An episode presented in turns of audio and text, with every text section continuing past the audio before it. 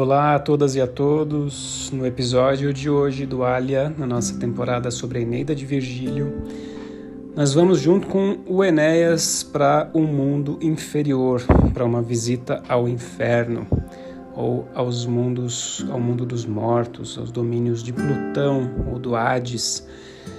E Enéas vai descer até o mundo inferior através da passagem é, do Lago Averno, que fica na Itália, perto de Cumas, e ele vai ser levado pela sacerdotisa Sibila até lá. E o livro 6 vai ser basicamente uma exploração dessa geografia maravilhosa do mundo inferior, uma criação incrível uh, do Virgílio, que leva o nosso herói para passear e conhecer todos os recantos tenebrosos desse uh, inferno romano. Até que ele finalmente chega uh, ao final da sua jornada lá por baixo para encontrar o seu pai, Anquises, morto recentemente, que vai ser a figura que vai lhe dar todas as informações que ele finalmente precisa ter para conseguir uh, entrar bem na segunda metade do poema, não é? Chegando na Itália para saber o que, é que ele vai efetivamente ter que fazer, como vão ser as guerras, o que vai acontecer com ele dali para frente, até que no fim dessa conversa Anquises vai mostrar para Enéas uma longa fila de grandes heróis e grandes figuras uh, que vão ser responsáveis por toda a glória de Roma no período em que o poeta escreve.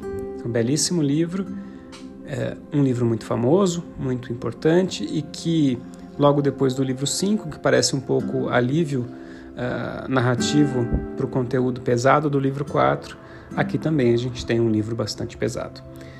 Uh, atenção ao final dessa conversa para a saída do Enéas e da Sibila do mundo inferior, pela escolha que eles fazem, pela porta que eles vão passar, que é bastante interessante e que eu discuto brevemente também aqui nessa conversa. Essa conversa foi retirada de mais uma aula de graduação da disciplina de épica latina e editada aqui para o conteúdo do podcast. Muito obrigado, aproveitem.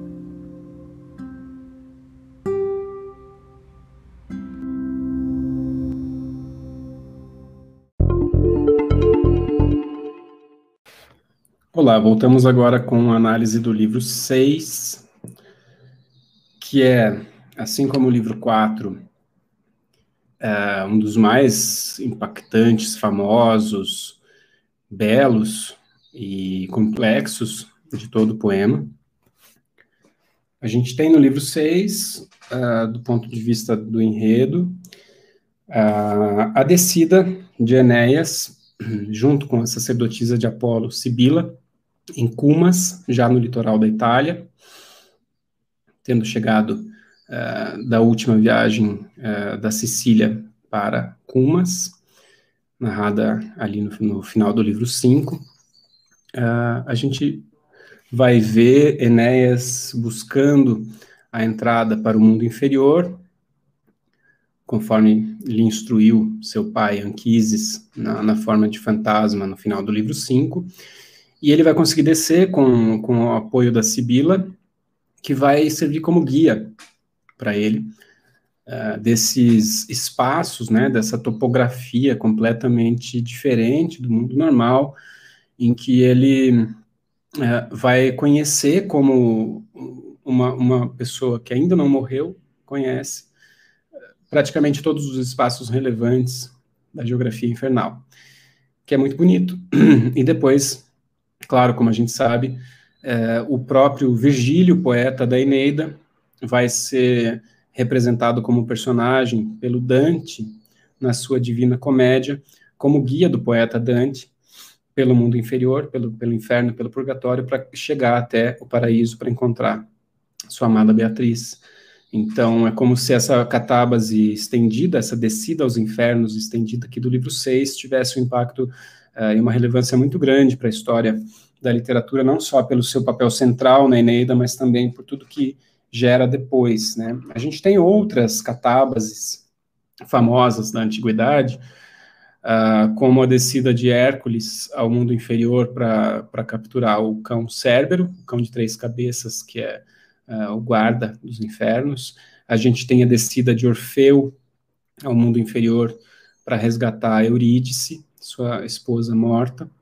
A gente tem a descida de Perseu é, para resgatar o, o Hércules, se eu não estou enganado agora. A gente tem a descida, pseudo-descida de Odisseu na Odisseia, que não, não se realiza é, fisicamente, ele não desce efetivamente até os infernos, mas ele vai até uh, o portal e vê uh, na superfície do, do, do, Averno as almas do mundo inferior, conversa com, com os heróis mortos da Guerra de Troia.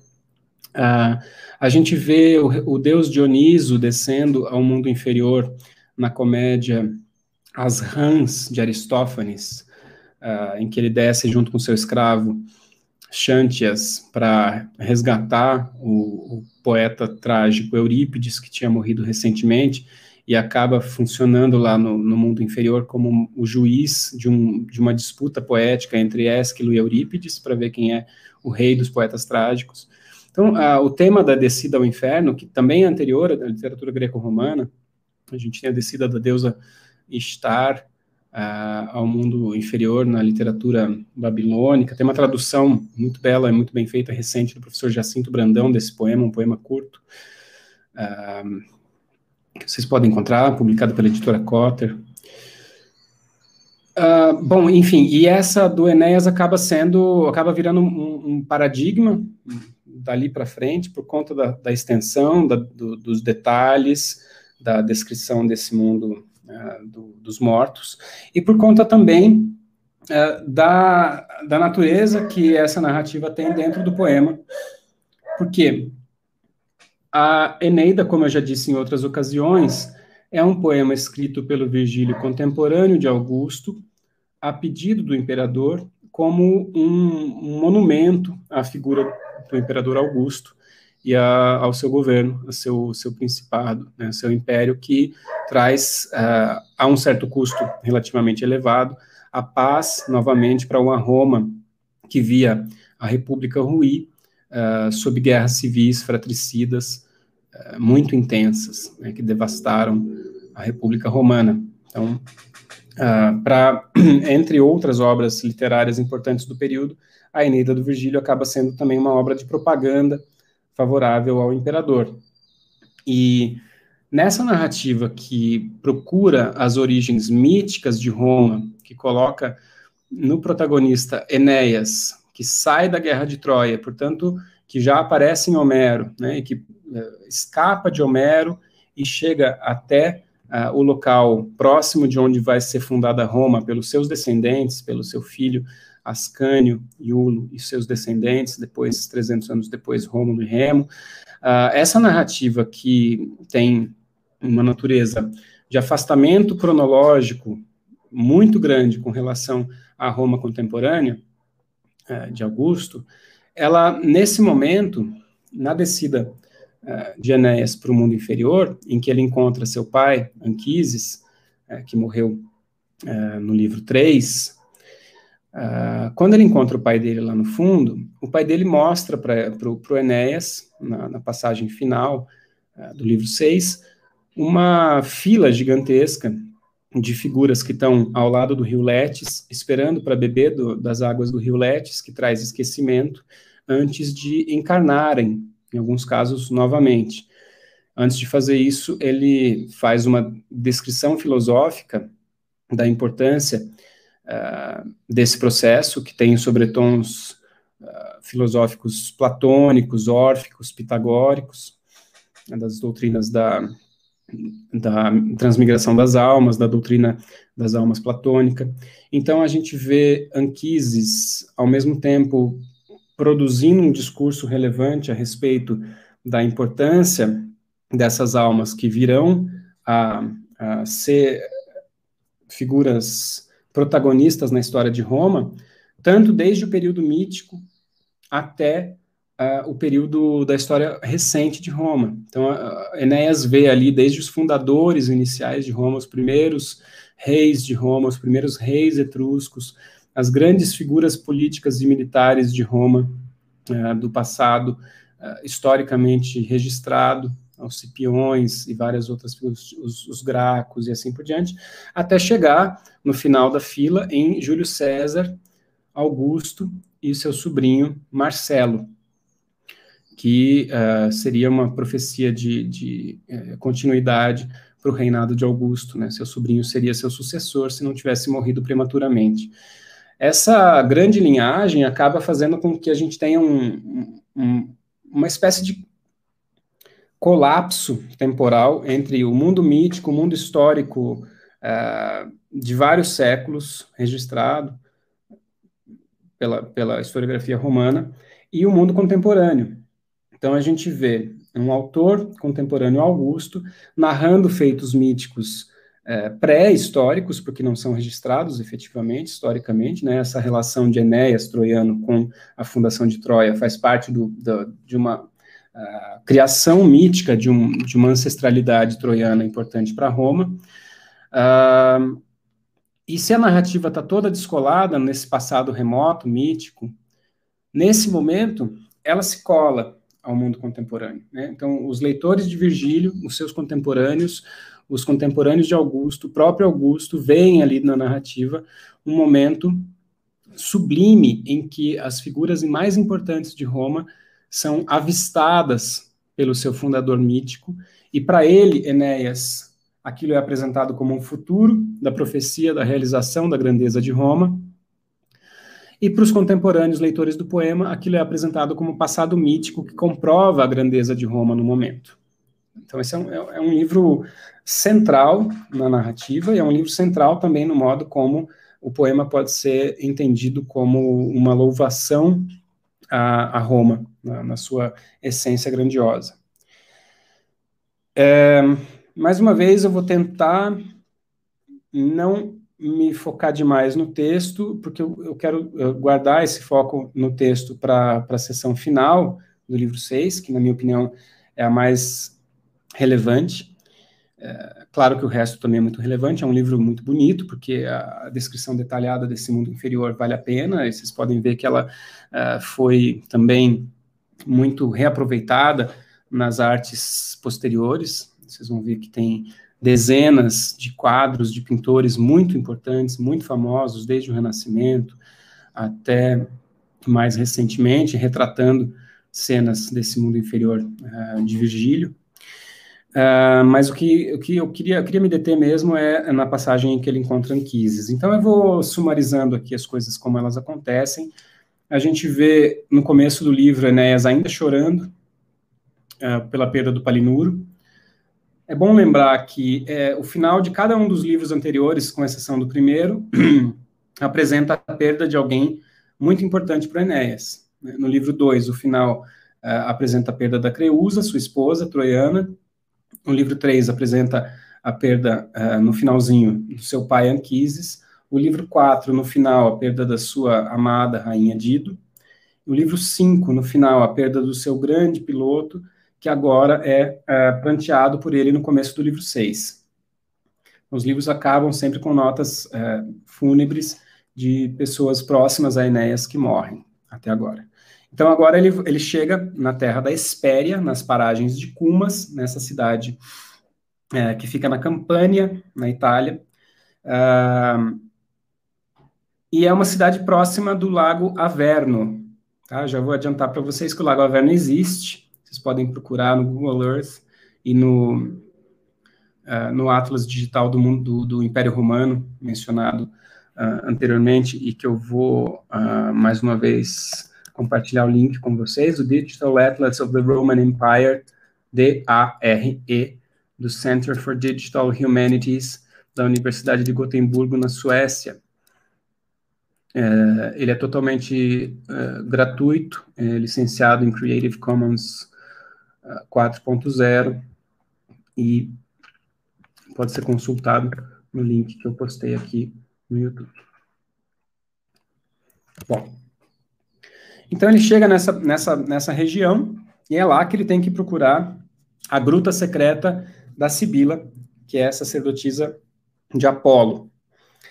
É, ao entrar nesse templo, num bosque da Trívia. Trívia é a divindade identificada com Diana ou Artemis, é, mas que ao mesmo tempo se identifica com Hecate, uma divindade inferior, do mundo do inferior, e, e com a Lua, que preside sobre o céu. Então, uma, uma deusa tríplice, Diana na terra, Hecate no inferno e Lua no céu, um bosque dedicado a ela, e dentro desse bosque um templo de Apolo. Nesse templo de Apolo, o próprio Dédalo, fugindo do labirinto né, cretense do Minotauro, né, em Creta, em Creta regida por Minos, ele elabora aquele plano para fugir. Ele foi aquele que, que é, criou o labirinto, né, que depois vai ser o labirinto no qual eles escondem o Minotauro, que é filho do rei Minos, é, com Pasifa, e que depois, que é o irmão de Ariadne, e que, apaixonada por Teseu, é, ajuda Teseu a entrar no Minotauro e sair do Minotauro e matar o Minotauro. Entrar no Minotauro, entrar no, no labirinto do Minotauro e sair com segurança através do truque é, de, um, de um fio, de um, um fio que, que, conduz, que ele pode levar até lá para poder voltar depois. E aí o Dédalo, é, fugindo desse labirinto com seu filho Ícaro, ele faz asas de cera para voar pelo céu, e essa narrativa é muito famosa, porque o Dédalo é um grande arquiteto, né, um grande criador, um grande inventor, e ele consegue voar, mas ele avisa o filho dele que ele tem que tomar cuidado e não voar muito alto para não chegar muito perto do sol. E claro que o filho dele vai voar perto do sol e morre, né? Cai lá de cima. Isso ficou muito famoso, esse é um dos mitos gregos mais famosos, a ponto de ter música do Iron Maiden é, sobre o Ícaro. Mas o Dédalo consegue, né? O filho dele cai, mas ele vai voando, e quando ele chega na Terra, ele chega exatamente nesse ponto, na Espéria, onde ele faz um templo em honra a Apolo, e uh, na entrada desse templo, ele uh, faz uma uma espécie de como é que a gente pode dizer eu me, eu per, me, per, me perco nas palavras agora, mas ele representou nas, no portal desse templo cenas importantes relacionadas à sua vinda, à sua viagem, ao seu mito. Uh, então a gente tem ali nesse templo consagrado, nas palavras do Virgílio, a partir do verso 20, uma êcfrase, é uma descrição literária de uma obra de arte, uma êcfrase dessas imagens gravadas pelo Dédalo nas portas do, do templo. Então ele narra desde a morte de Andrógeo, das pobres Secrópidas, uh, a Pasifa, a filha do rei Minos, raptada uh, pelo por um, por um touro que gera com ela o Minotauro biforme, filho é, dela com, com esse touro, depois Ariadne, Teseu, etc. E, num dado momento dessa êxfrase, o é, narrador épico, Virgílio, diz: Tu também parte excelsa terias nessa obra, Ícaro, no monumento soberbo, se a dor o deixasse, ou seja, se Dédalo não, não sentisse ainda tanta dor pelo luto da perda do filho Ícaro, ele também teria representado ali nas portas do templo seu filho. Mas ele se abstém de colocar essa imagem lá por conta do seu grande sofrimento. Por duas vezes gravar intentou no ouro belo essa história, a mão paterna outras tantas caiu. Então, é lá que ele entra e é lá que Sibila está.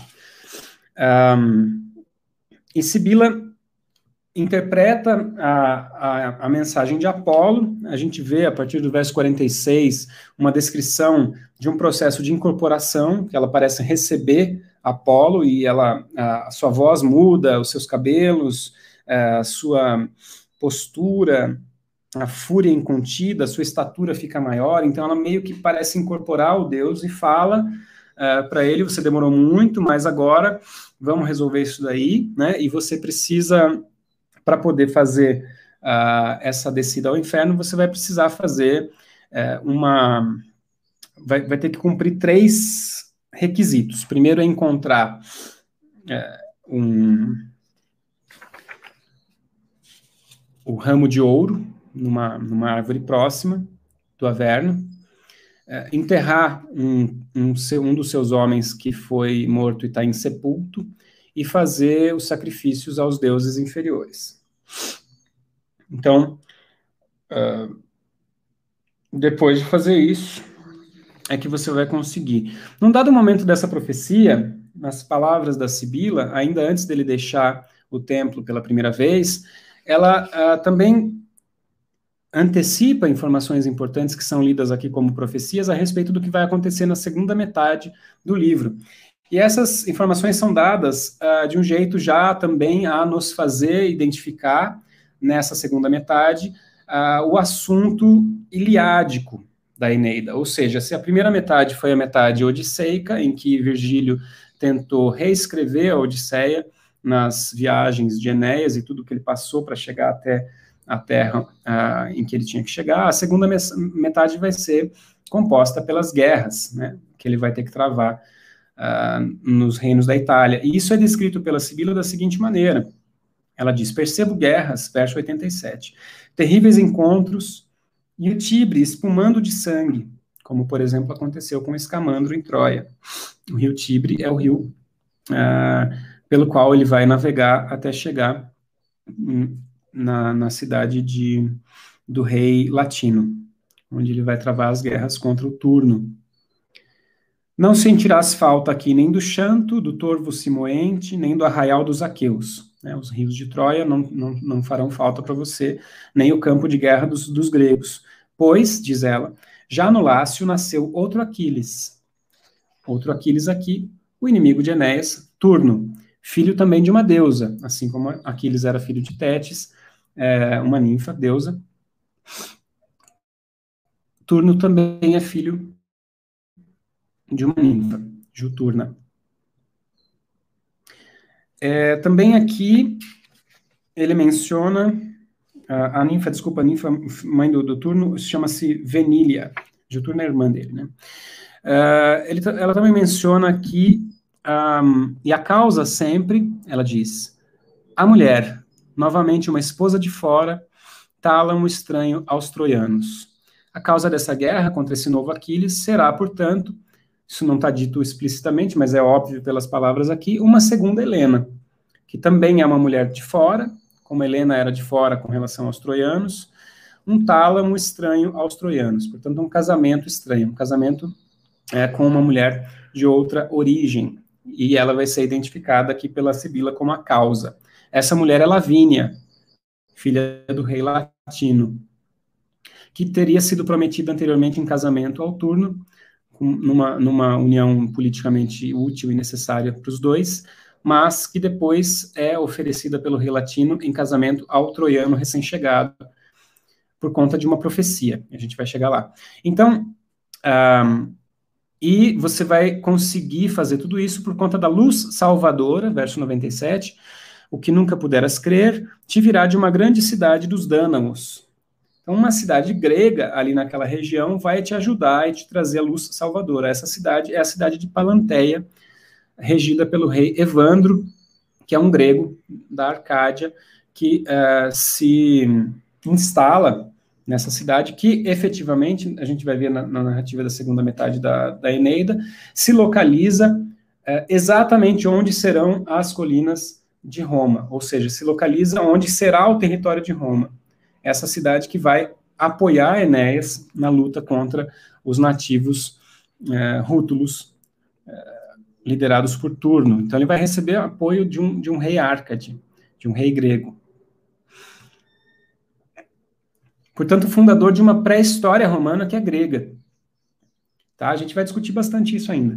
De qualquer modo, tendo feito essas previsões, aí sim é que uh, ela diz que sim, você vai poder descer, mas vai ter que fazer essas coisas todas uh, antes de, de poder descer. Ela faz uns comentários, né? Primeiro, o, o Odisseu fala assim: olha, eu queria descer porque outras pessoas antes de mim, como Orfeu, Pólux, Teseu, Hércules, todo mundo já desceu, então por que, que eu não posso, né? Ela diz assim, como resposta, verso 125: De origem divina, filho de Anquises, troiano, Descer ao Averno é muito fácil. Sempre está aberta de dia e de noite a porteira do Dite. Mas desandar o caminho e subir outra vez para o claro, eis todo o ponto, o trabalho mais duro. Quer dizer, descer para o inferno é fácil, né? Essa é uma piada que aparece nas rãs do Aristófanes também. Quando Dionísio vai conversar com Hércules, que já desceu, Hércules, irmão dele também, meio irmão, porque também filho de, de Zeus, Dionísio, filho de Zeus também ah, você pode me ensinar a descer? Ele falou, não, descer é fácil, você pode se jogar de um penhasco, você pode, enfim, tem várias maneiras de descer. não, acho que eu prefiro descer pelo caminho mais longo e tal, para poder voltar depois. Então tem aqui quase uma piada, né? Tipo, descer é fácil, o problema é subir. Então, ela dá as instruções, né? No ramo de folhas de ouro que tem que ser encontrada numa árvore oculta, próximo a, ao, ao Averno. Depois um, tem que sepultar o cadáver em sepulto de um companheiro não nomeado e depois imolar aos reis, aos deuses inferiores. Quando ele sai de lá, imediatamente ele uh, eles chegam na praia e veem o cadáver flutuando, chegando até eles, do Miseno, que morreu em alto mar, um dos seus companheiros. Então, eles fazem o, o, os rituais para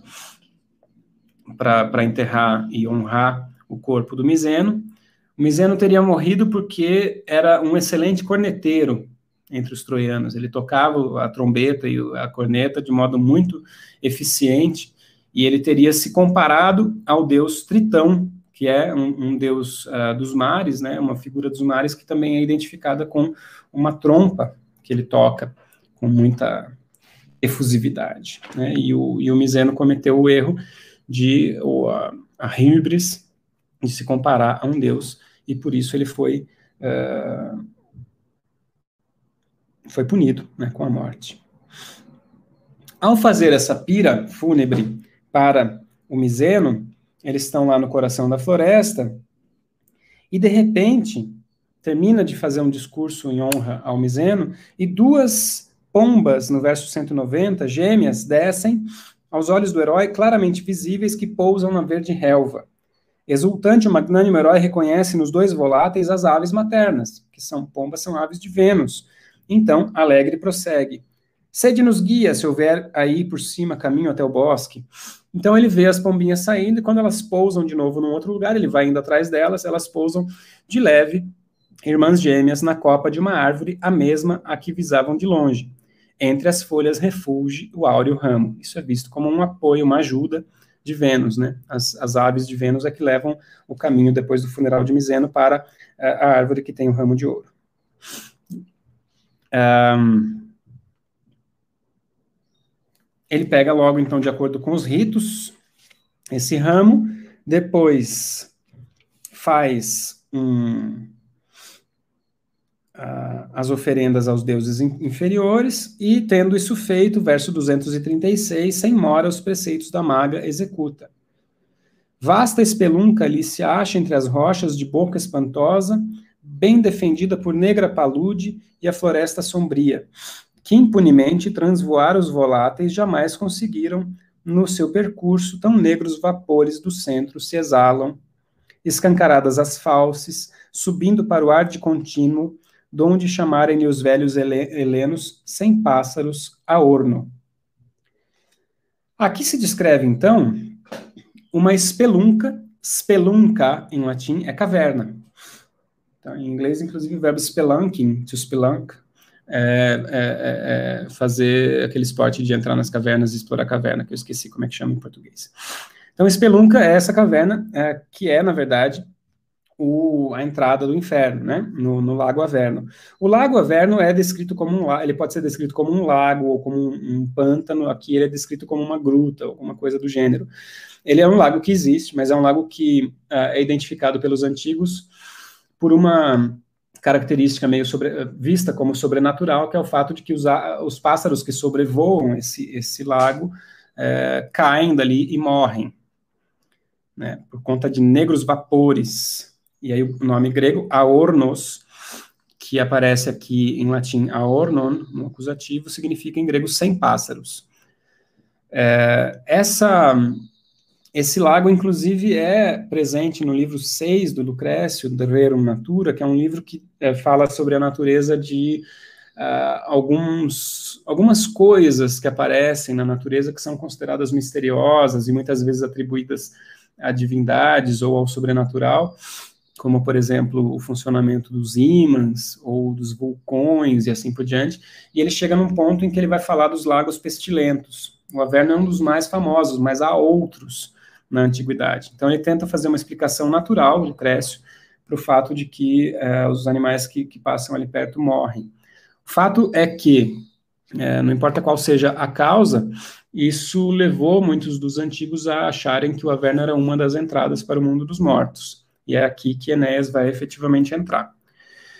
Então, eles fazem os, os sacrifícios a partir do verso 247. As deusas inferiores, ligadas à, à noite e à natureza e ao mundo dos mortos, Hécate, Eumênides, as fúrias, a terra, né, Gaia, Gé, Prosérpina, Perséfone, e um, o rei poderoso do Estige, Plutão, o Hades. A terra começa a mugir sob seus pés e movem-se as frondes por toda a mata, os cães começam a latir, e o Enéas imediatamente manda todo mundo se afastar, e vai ele sozinho com a Sibila a entrar pela cova sinistra. Nesse ponto, no verso 264, o poeta interrompe a narrativa para fazer mais uma invocação divina. A gente teve no início do livro, nos primeiros 10, 11 versos, aquela uh, o proêmio e a invocação à musa. Né? Musa, que, uh, a qual ele, ele chama para ajudar a cantar. Uh, agora, a musa dele vai ser esses deuses inferiores. Então, o poeta diz: Di quibus imperi est animarum umbraeque silentes et chaos et plegeton locta nocte tacentia lacte sit mihi fas audita loqui sit numine vestro pandere res saltate ret caligine mersas. Tradução do Nunes, deuses que o império exerceis sobre as almas, as sombras caladas, o caos sem luz, flegetonte, moradas das noites silentes, seja-me lícito manifestar-me a respeito das coisas por mim ouvidas, contar os segredos do abismo e das trevas. Sem vacilar, adiantaram-se pelo negrume da noite. Então ele faz uma pequena invocação antes de continuar a narrativa, pedindo permissão a esses deuses inferiores para que a sua narrativa possa relatar as coisas vistas pelo personagem Enéas. Então, isso pode ser visto como uma uma segunda invocação poética. Né? Agora, o livro 6 vai ser inspirado pela, pelas musas do mundo inferior, pelas divindades do mundo inferior. E aí ele vai começar a perambular pelo inferno, junto com a Sibila, até chegar nos campos elíseos, os campos da eterna bem-aventurança, de felicidade, onde estão as pessoas que é, tiveram uma vida virtuosa, etc., e que, que merecem estar naquele lugar. Uma espécie de análogo ao nosso paraíso, mas fica no mesmo lugar é, que as outras coisas do inferno. Antes de chegar até lá, ele vai passar por todas as outras partes famosas do inferno e a Sibila vai explicando para ele as coisas que ele vê. Então, no vestíbulo do inferno, ele vê uma série de divindades personificadas de coisas como remorso, medo, enfermidade, pobreza, fome, mazela, sono, trabalho, gozo, etc. Guerra, fúrias e todo o resto.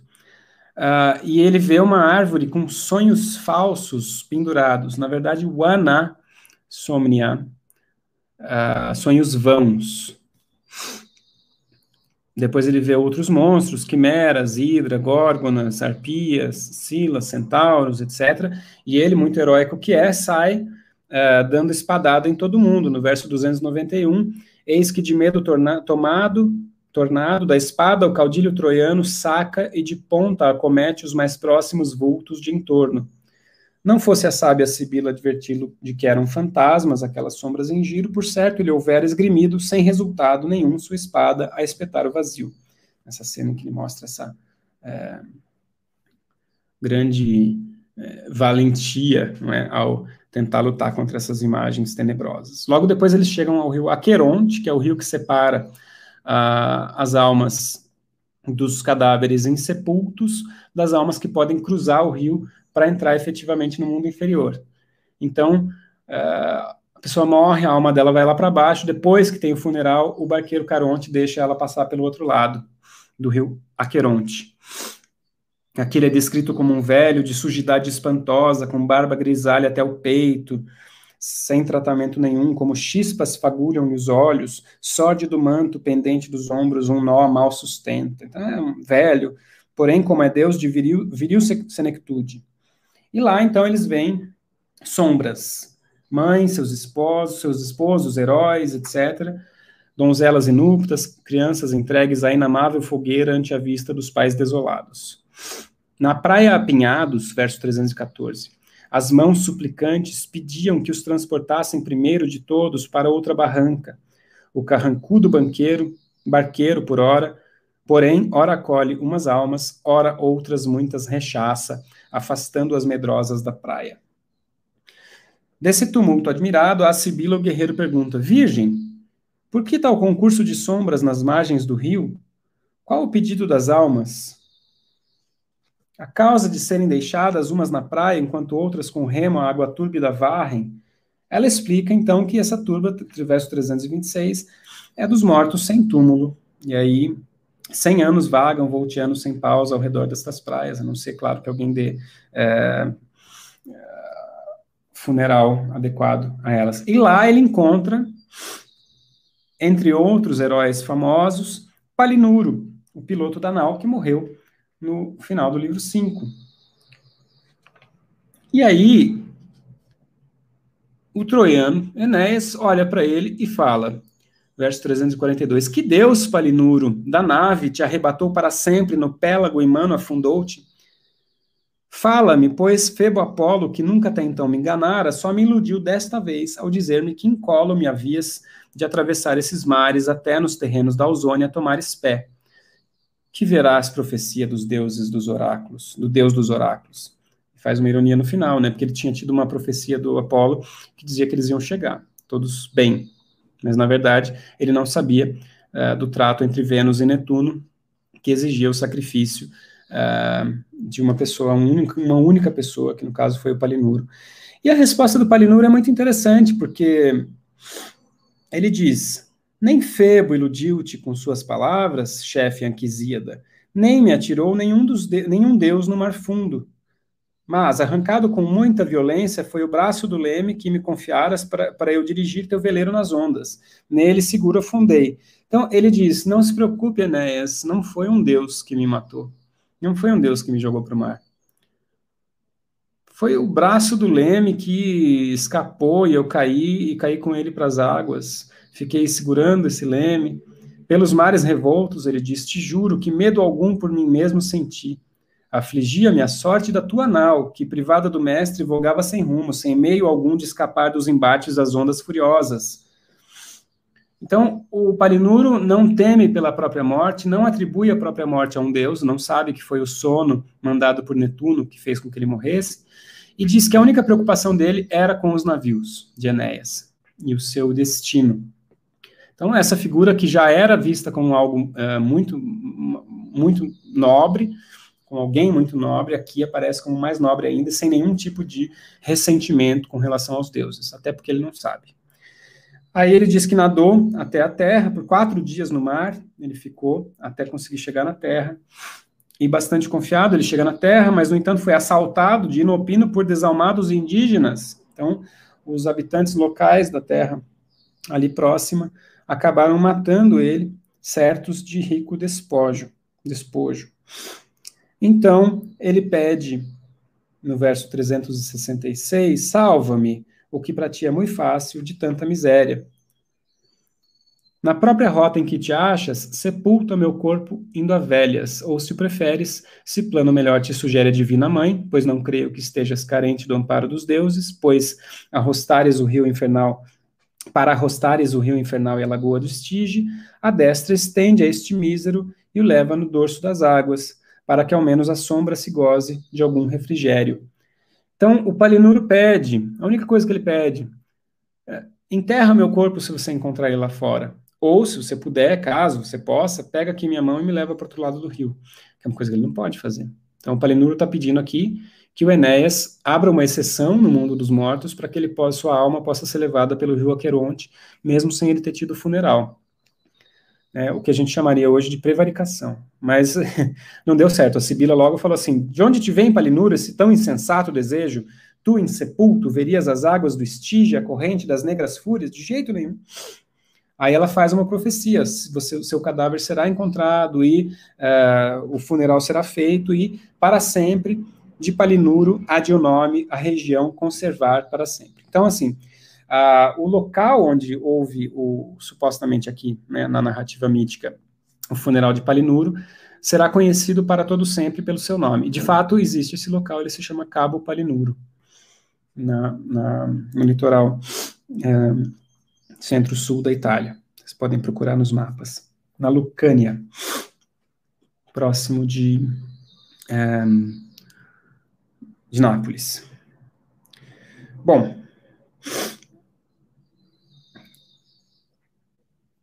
logo depois, uh, Caronte fica com raiva porque vê que Enéas é um, uma pessoa viva e armada que está ali e dá um, um, pito nele e na Sibila, e a Sibila fala: Não se preocupe, não estamos aqui para causar nenhum mal, as armas não são nocivas e está aqui o ramo de ouro, porque esse é o Enéas, varão muito piedoso, que desce à procura do pai.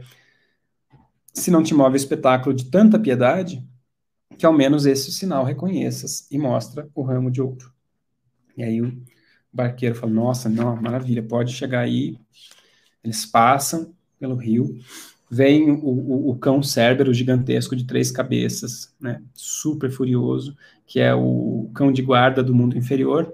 E no verso 420, a Sibila uh, manda, joga para ele um bolo de mel, uma torta de mel, que tem erva dormideira, uma ófama, é uma bolota, né? Uma torta, uma bolo. Joga um negócio para ele, envenenado, e ele dorme. Logo depois eles veem aquilo que é chamado aqui no texto de campos lugentes, porque eles começam a ouvir muita gente se lamentando, chorando, muitos vagidos, uma coisa muito triste. Lamentos, vagidos intermináveis e queixas de crianças no proscênio que, arrebatadas do peito materno da vida tão bela, precocemente o destino lançou numa noite sem termo. Então, ali nos campos lugentes estão as crianças que morreram é, muito cedo, arrebatadas do peito materno, os condenados por crimes supostos, ou seja, aqueles que foram condenados à morte por crimes que não cometeram, é, e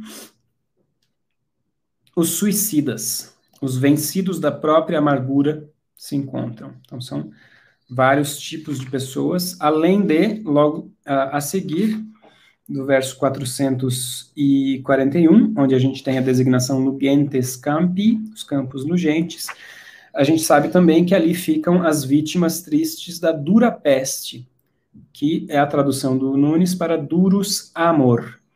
Então, nos campos nugentes estão crianças condenadas à morte por crimes não cometidos, suicidas e pessoas que morreram de amor. E a, a, o catálogo de pessoas que morreram de amor aqui muito curiosamente, é, apresenta Procris, Fedra, Erífile, Pasifa, Evadne, Laodâmia e Seneu. Só mulheres, com exceção de Seneu, que, antes jovem de nobre postura, mudado posteriormente em mulher por desígnios obscuros dos fados. Seneu era Senes. É, e essa narrativa da transformação de Cenes em Ceneu, a gente encontra nas metamorfoses do Ovídio também. Todas as pessoas malfadadas que morreram por conta de uh, relacionamentos amorosos tenebrosos, horríveis, que se suicidam por amor ou coisas do gênero, ou são mortas pelo, pelo marido e todo o resto, mas todas são mulheres, olha que interessante. Uh, então a gente vê aqui uma, uma espécie de atribuição de, de, de Virgílio ao sofrimento amoroso extremo a figuras femininas. E claro que depois do fim desse catálogo, a gente vê quem mais ali é Dido, né? Dido está nos campos lugentes. Então ele vê, verso 451, Dido com sua recente ferida. Ao chegar-lhe perto, reconheceu a Enéas naquela penumbra indistinta, tal como a lua aparece de incerto contorno entre as nuvens, para quem julga enxergá-la ou presume que a vê de verdade. Rompendo em lágrimas, disse-lhe o herói as seguintes palavras: Dido infeliz. O epíteto famoso da Dido no livro 4. Era então verdadeira a pungente notícia da tua morte e que o fim encontraste por próprio alvedrio? Eu, de tudo isso culpado, mas pelas estrelas o juro, pelas deidades celestes, as forças sagradas do inferno, contra o meu próprio querer afastei-me da tua presença. Pela vontade dos deuses é que eu, nestas sombras, me arrasto a percorrer tão estranhas paragens na noite profunda. Ordens de cima, imperiosas. Jamais admiti que com a minha resolução sofrimento tão grande pudesse causar-te. Detente aqui, não me negues a grata visão deste encontro.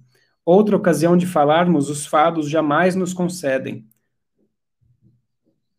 Com tais palavras, tentava o troiano aplacar a grande ira daquela sombra irritada. De lágrimas banha o discurso.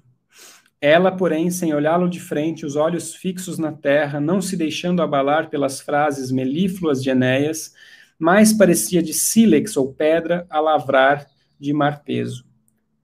Então, ele fala, fala, se desculpa, e ela continua olhando para o chão, e nada do discurso dele é capaz de movê-la, e ela parece pedra inerte.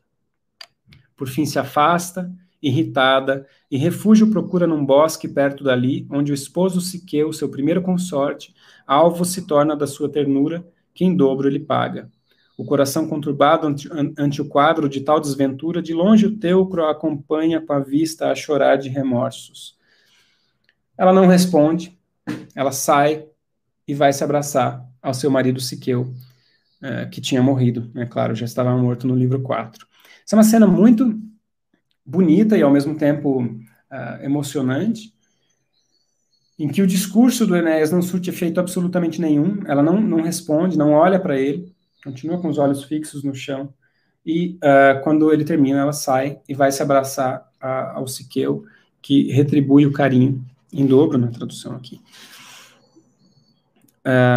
Uma coisa bastante curiosa que vários críticos já analisaram uh, é que dois versos que aparecem aqui, Illa solo fixo soculos auersa tenebat, nec magisin kepto ultum sermone movetur, são os dois versos que o Nunes traduz. Ela, porém, sem olhá-lo de frente, olhos fixos na terra, não se deixando abalar pelas frases melífluas de Enéas, são esses dois versos. Enéas não aparece aqui, tá? O trecho latino diz, ela, é, com os olhos fixos no sol, no solo, né?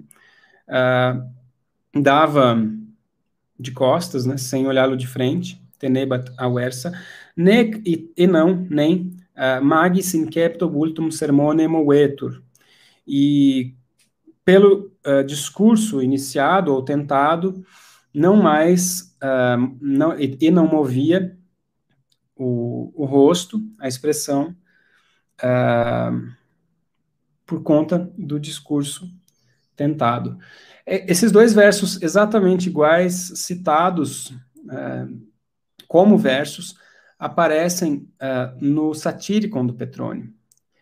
E o uso dessa citação que o Petrônio faz é muito curioso, e muito efetivo dentro do, do, da narrativa do Satíricon, porque o Satíricon é uma obra literária é, do Petrônio do, do, do, século I depois de Cristo, que é uma das primeiras é, um dos primeiros exemplos na literatura latina de algo que a gente poderia chamar de ficção é, em prosa, ou de uma espécie de proto-romance, como depois a gente tem o, o Asno de Ouro de Apuleio, mas também uh, o, o, o Satyricon mistura prosa e verso. Então, ele tem uma espécie de construção em que a gente tem poemas dentro, poemas longos, poemas curtos, versos citados de outros autores. Ele é um texto, como o próprio nome diz, é, entre aspas, satírico, e a narrativa dele é uma, uma, um tipo de paródia também da narrativa épica. Então, no, no Satyricon, a gente vê um herói épico, só que épico falso, né? Sendo perseguido por uma divindade, como costuma acontecer na poesia épica, e incapaz de é, sobrepujar as tentativas dessa divindade de, de causar um, um, um castigo né, nesse personagem. É, o, o, o, que restou do Satyricon para nós, que, embora seja longo, é aparentemente muito pouco, perto do que uh, da extensão original do poema, né, do, do, da obra narrativa, conta a, as desventuras e aventuras de dois jovens amigos é, de classe social elevada, mas que vivem uma vida de degenerada, uh, fugindo da escola, frequentando bordéis e bebendo e fazendo um monte de loucura, levando com eles um escravo chamado Gitão, é, o Encólpio e o Acilto são os dois nomes dos dois moços, e esse escravo, que é o escravo sexual de um deles, mas que o outro também é, corteja e deseja, então eles brigam, uma espécie de triângulo amoroso ali com esse menino escravo. É, numa outra passagem, como o, a narrativa é fragmentária e a gente tem trechos longos de passagens diferentes do, do, do livro original, uma outra passagem, esse um desses, desses jovens é acometido por uma por uma impotência sexual avassaladora que ele atribui à, à perseguição do deus Priapo, que é o deus do falo, o deus da, eh, da, da da fertilidade, etc. E esse personagem vai atrás de várias tentativas de curar essa sua impotência sexual, envolvem feitiçaria, remédios de vários tipos e tudo mais, e num dado momento ele fica com muita raiva e não consegue, não, nada que ele tenta uh, ajuda a fazer uh, com que o seu membro sexual tenha, né, com que ele consiga ter uma ereção. Então ele começa a falar com o próprio membro é, e, e, gritar com o membro e, e reclamar né, da, da, da, sua flacidez, e ele se dirige diretamente a esse membro né, sexual impotente. E esse membro sexual é, é em latim, é, ele, ele é referido naquela, naquela passagem com um substantivo feminino, mentula, que é uma palavra chula para pênis, que talvez em português a gente pudesse pensar uh, num termo feminino chulo parecido com pica, né? Então ele olha para pica e fala um monte de coisa, né? xinga, grita, etc. Quando ele termina de falar, a narrativa vai exatamente para esses dois versos aqui que descrevem o comportamento da Dido depois do discurso do Enéas, que é Ila, ou seja, a mêntula, com os olhos fixos no solo, mantinha-se aversa ou diversa, ou não, não olhava para ele, e com o discurso tentado, com a tentativa de discurso, o discurso iniciado, também não se move é, nem um pouco. Então, os dois versos belíssimos que descrevem o comportamento arredio da Dido né, a, como resposta a, ao discurso do Enéas, que mostram que o discurso não faz nada, ela continua olhando para baixo, é, são usados ipsis literis pelo Petrônio como um, um recurso naturalmente paródico, né, para falar, e eles, são, eles se referem ao membro uh, flácido do jovem que não consegue, de modo algum, superar essa impotência sexual. Isso é um, um exemplo de intertextualidade uh, e da reapropriação de textos que já eram, veja, a Eneida no século I depois de Cristo já deveria ser um texto considerado clássico, um texto já considerado como um dos textos principais da literatura latina. Essa passagem do Petrone mostra a, a, relevância do discurso de Virgílio e também um modo de subversão desse discurso que é, ao mesmo tempo, cômico, paródico, satírico, todo o resto. Enfim, depois Enéas se encontra com uma série de heróis da, da Guerra de Troia, fala com um dos heróis, o Deífobo. Deífobo é um dos filhos de Príamo, que depois... Um, da morte de Paris, foi dado em casamento a Helena, e na noite descrita, na noite da queda de Troia, descrita no livro 2, ele sofreu uh, uma espécie de. Ele foi morto pelos gregos, mas ele foi morto pelos gregos com a ajuda da Helena, que facilitou a entrada desses gregos até lá, e uh, Ulisses, junto com. Quem mais aqui?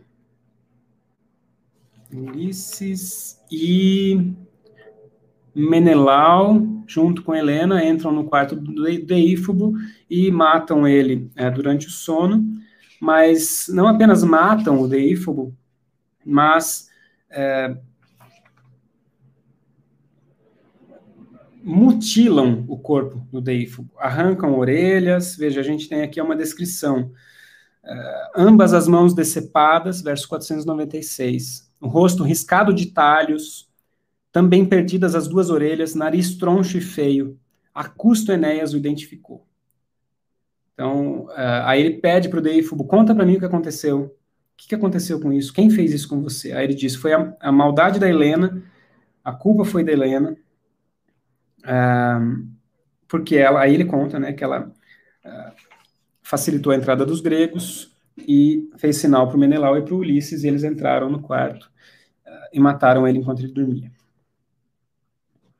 Logo depois dessa conversa com Deífobo, a Aurora, com a sua quadriga de rosas, mais da metade fizera do seu inadiável percurso. Ou seja, a gente tem aqui um céu no mundo inferior e a gente tem a aurora, o nascer do dia. O dia nasce dentro do inferno e ele vai é, chegar a uma bifurcação, um ponto em que se divide o caminho. Da direita nos leva, diz a, a Sibila, ao, no, ao palácio do nobre Plutão, rumo do Elísio, e o da esquerda, as escuras estâncias do Tártaro.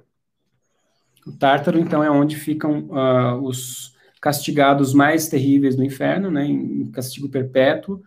A gente vê uma descrição dos castigos de várias dessas pessoas que estão lá, pessoas ou titãs ou gigantes. Então, alguns que aparecem ali, Tício, que é um gigante que uh, cujo, cujo uh, castigo uh, envolve esticá-lo e o seu corpo ocupa nove geiras. É um, eu não me lembro agora a conversão, mas é bastante. Então ele, tem o corpo todo esticado, numa espécie de acúlio, e ele fica o tempo todo sofrendo. E um corvo imane, ele mora no cavo peito, arroa ele com o bico adunco, as entranhas, o fígado, etc. Então tem Ixione, tem um, Sísifo, que não aparece aqui, mas todos esses grandes criminosos que fizeram coisas terríveis contra os deuses sofrem para sempre no, no, no Tártaro mais profundo, que é a parte mais profunda do inferno. A Sibila fala, mas eu não vou contar o castigo de todo mundo, porque senão ia demorar anos e anos e anos, porque né, tem gente demais. Uns rolam grandes penhascos, e aqui vem a referência ao Sísifo. É, dos raios do carro, outros pendem. Teseu sentado se encontra e sentado estará para sempre, etc. Mas eles resolvem seguir pelo outro caminho, que é o caminho dos Campos Elíseos, onde está o, uh, o pai de Enéas, naturalmente. Né? Então, eles passam uh, pelo, pelos portais do Palácio de Plutão, colocam o ramo de ouro lá em honra, em homenagem à rainha Proserpina, deusa Perséfone. Uh, e eles veem lá no, nos Campos Elíseos. Aqui eu vou ler uma breve descrição dos Campos Elíseos, que é muito interessante a gente ver o que é, Virgílio coloca aqui como uma descrição da bem-aventurança eterna. O que, que, fazem as pessoas no paraíso é, na Eneida do Virgílio. Verso 640. Nestas paragens é o éter mais puro e uma luz mais brilhante, tudo ilumina. O sol próprio conhecem, privadas estrelas. Então é um, um super clube privado. Eles têm o próprio sol, as próprias estrelas, o próprio ar, o éter, que é mais puro, Uh, dos moradores, alguns se exercitam em campos de grama ou se divertem de várias maneiras na areia dourada. Outros, em coro, volteiam ao ritmo de belas cantigas. Lá, o sacerdote da Trácia, Orfeu, de toga a arrastar, muito vistosa, em consonância com as cordas da lira de sete cravelhas, canta, a pulsar o instrumento com plectro ebúrneo ou com os dedos. Então, lá está Orfeu tocando a lira e cantando. Outros à vista, pulando um pouco, 656, 656. Outros à vista à direita e à sinistra, deitados na relva, a banquetear-se ou em coro a cantar belos hinos a Apolo, uh, etc, etc, etc. Os que tombaram na, na, guerra em defesa da pátria querida estão lá. Os, uh, também estão lá toda a linhagem de Teucro, né, os troianos ancestrais, Dárdano, Teucro, desculpem, uh, e assim por diante. Também estão lá os sacerdotes de vida virtuosa, os cantores piedosos, que são, na verdade, pi wates, ou seja, wates aqui cantor, vate poeta, os poetas pios, que cantam coisas pias, ou seja, uh, o, o, o, paraíso é reservado para os poetas, que só souberam em vida cantar poemas dignos de Apolo. Os inventores das artes graciosas que a vida embelezam, os artistas e os que ainda vivem por mérito próprio no meio dos homens, ou seja, aqueles cujas obras permanecem depois de suas mortes. Uh, as obras de arte, as obras, enfim. Todos se encontram com a fronte cingida por ínfulas brancas, um, um, ornamento branco na testa. Uh, e lá eles veem também Museu, que é o filho, em algumas uh, versões, o filho de Orfeu, que é também um cantor importante Então eles estão lá com os maiores hits da, da poesia e da, da, música da antiguidade, quando morrem vão para lá, então tá lá né, o Elvis, que é o Orfeu, e o John Lennon, que é o museu, e assim por diante. Mas o que Enéas efetivamente quer saber é onde está Anquises, e finalmente, 679, eles avistam Anquises à distância, e a descrição é a seguinte, é muito bonita. O pai Anquises, entanto, com vivo interesse se achava a examinar umas almas num prado frondoso encerradas e destinadas à luz, entre as quais ele viu enlevado toda a linhagem futura dos seus descendentes, seus caros netos, azares da vida, destinos e feitos brilhantes. Logo que a Enéas notou avançar pelo, pelo prado florido, Direto a ele, tomado de júbilo, as palmas lhe estende, lágrimas enternecidas deixando cair, e lhe fala: Enfim chegaste. Venceste o caminho com a tua piedade, de filho amado, e me dás a ventura de ver-te de perto, ouvir-te a voz, em colóquios passarmos alguns momentinhos. Eles se abraçam, mas eles não podem se abraçar, porque, claro, Anquises é uma sombra, e no verso 700 a gente vê três vezes tenta cingi-lo nos braços, três vezes a sombra inanemente apertada das mãos se lhe escapa, tal como aura ligeira ao passar ou roçar ao de leve de um sonho. Eles tentam se abraçar, mas não conseguem. Assim como ele tenta abraçar três vezes a, a sombra da sua esposa Creusa no final do livro 2, não consegue. Então agora Enéas vai explicar para ele quem são aquelas pessoas naquela fila ao lado daquele rio e diz, né, esse é o rio uh, Letes, e eles vão tomar água daí para uh, ah, perderem a memória para poderem encarnar. E Anquises diz então, quem são essas almas? São as almas fadadas, no verso 713, a uma outra existência. As claras águas do Letes procuram beber para obterem o esquecimento total do que em vida anterior alcançaram. Então a gente tem aqui claramente alguma coisa do tipo: essas almas passaram por alguma coisa antes, elas têm memórias e elas têm que perder essas memórias para voltar para a Terra. Que é, um, um, claro, né, uma referência possível à teoria uh, pitagórica da transmigração das almas, que as almas habitam corpos diferentes nas suas diferentes encarnações, inclusive de animais segundo Pitágoras. E aí o Enéas diz para ele: Ó oh, pai, é crível que algumas à terra voltar ainda queiram para encarnarem-se em corpos tardonhos, que insano desejo de à luz do dia rever e iniciar as canseiras da vida. Tipo, se as pessoas estão aqui, nos campos elíseos, nas terras dos bem-aventurados, por que exatamente elas querem voltar para as canseiras da vida, para o sofrimento da vida? E aí, a resposta do Anquises é central para o livro 6 e central para a compreensão de uma espécie de teoria da alma que ele apresenta aqui. O Anquises diz, eu vou ler o trecho inteiro e depois tentar explicar. Vou já dizer-te, meu filho, verso 722, e curar-te de tua cegueira. Desde o princípio de tudo, alma e espírito o céu aviventa a terra extensa, as campinas ondosas, o globo da lua resplandecente, as estrelas titâneas. Nos membros infusa, a mente agita a matéria e se mescla ao conjunto das coisas. Só para tentar explicar, então, a mente existe desde o princípio de tudo. No céu, na terra, nas campinas, etc. E ela se infunde nos membros, né, a mente ou a alma, e agita a matéria. Uh, a palavra utilizada aqui, inicialmente, é spiritus e depois mens. Spiritus é um, uma, um cognato de psyche em grego, que também nos dá a palavra alma, mas também é, uh, significa respiração ou sopro. Assim como espírito, em latim, também significa respiração ou sopro, ou alma. E, então, uh, por exemplo, que a gente chama de espírito na ortografia do grego antigo é uma marcação de respiração ou não respiração antes da primeira vogal de uma palavra, ou seja, se ela é aspirada ou não é, então, se ela é ra ou a, se ela tem o espírito, uh, ela é aspirada. Então, espíritos é alma, é psique, mas é sopro. E mens é aquilo que a gente chama de mente, mais ou menos, né? Claro, é outro conceito. Mas eles são uh, quase identificados aqui.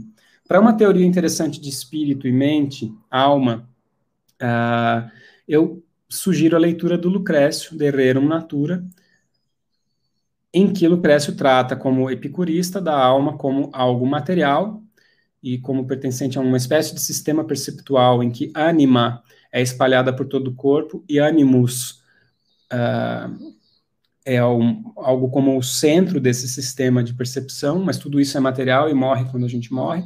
Mas aqui a teoria uh, do Anquises claramente não é desse tipo, né? A alma pré-existe ao corpo. Daqui, diz ele, os homens e os brutos provêm gerações dos voláteis, as aves, e quantos monstros o mar alimenta no seio das águas. Tudo retira do fogo celeste a semente da vida, de perenal energia se presa não se acha nos corpos, nas ligaduras terrenas e membros fadados à morte. Então a semente da vida vem do fogo celeste. Se ela não estiver presa nos corpos, nos membros que morrem, fadados à morte. Por isso temem, desejam, padecem suplícios e gozos, cegos à luz, confinados nas trevas de suas clausuras. Então o corpo é uma prisão da alma. A alma teme, deseja, padece suplícios e gozos, é cega à luz, porque está confinada nas trevas dessa clausura que é o corpo.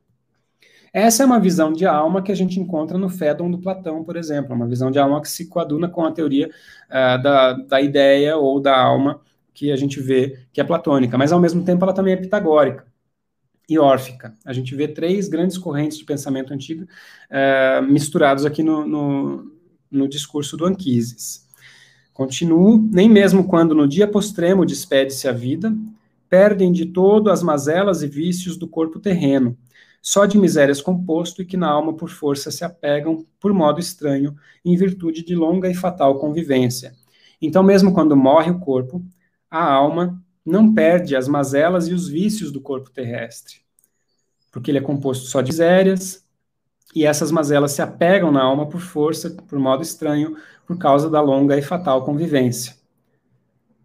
Por isso arrostam pesados castigos dos crimes vividos, tantos suplícios.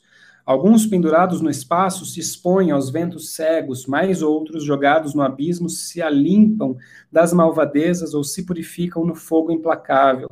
Todos os manes aqui padecemos. Os manes são uh, os espíritos, ou enfim, todos nós, os manes, aqui padecemos.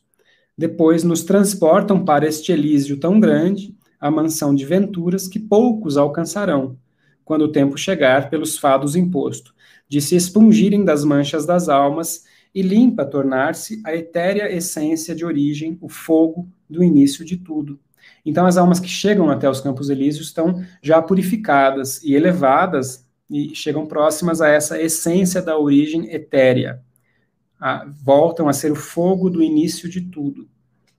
Então, as almas, mil anos passados na roda do tempo, inumeráveis, um Deus as convoca às ribeiras do Letes, para de tudo esquecidas ao mundo de cima voltarem e novamente ingressarem nas formas de vida terrena. Então, essas almas que estão à, à, à beira do Letes já passaram mil anos no mundo inferior, e se elas estão no Campos Elíseos, a gente é, vê aqui algo como dá-se a entender que elas uh, evoluíram. Se a gente considerar essa teoria da transmigração ou da reencarnação como algo que vai purificando a alma cada vez mais, para que ela sofra cada vez menos com a influência uh, do seu corpo terreno, dos seus vícios, seus medos, seus sofrimentos, seus crimes, etc., elas estão espiando.